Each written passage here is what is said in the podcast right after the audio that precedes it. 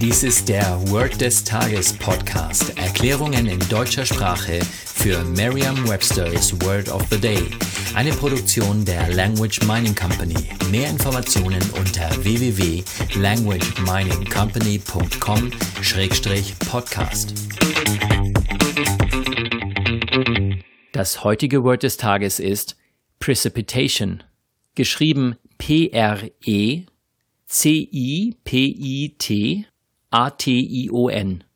Eine englische Definition ist Water that falls to the ground as rain, snow, etc. Eine Übersetzung ins Deutsche ist so viel wie der Niederschlag. Hier ein Beispielsatz aus Merriam-Webster's Learner's Dictionary.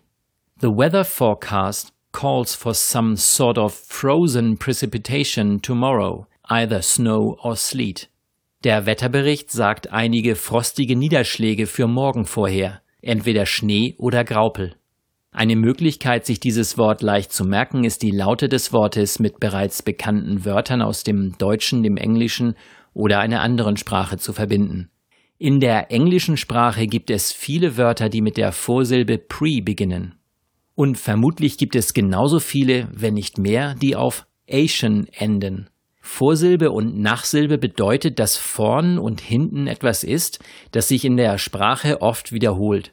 Also trennen wir es doch einfach mal ab und schauen, was übrig bleibt. Immer wenn Sie ein Wort gedanklich in kleine Stücke schneiden, dann lernen Sie dabei die Rechtschreibung, weil Sie Ihren Fokus auf kleinere Einheiten richten.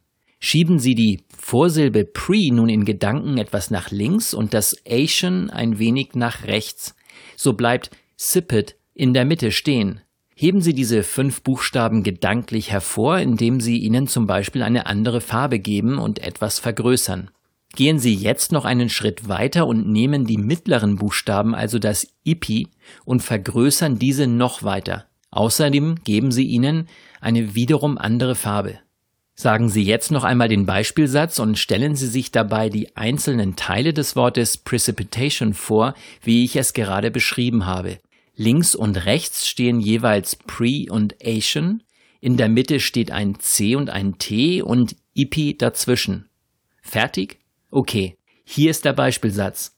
The weather forecast calls for some sort of frozen precipitation tomorrow, either snow or sleet. Vertrauen Sie dabei auf Ihre Vorstellungskraft. Je intensiver Sie sich die Situation vorstellen, desto länger bleibt die Bedeutung des Wortes und des ganzen Satzes in Ihrem Gedächtnis. Das war Word des Tages mit Carsten Peters von der Language Mining Company. Mehr Informationen unter www.languageminingcompany.com-podcast.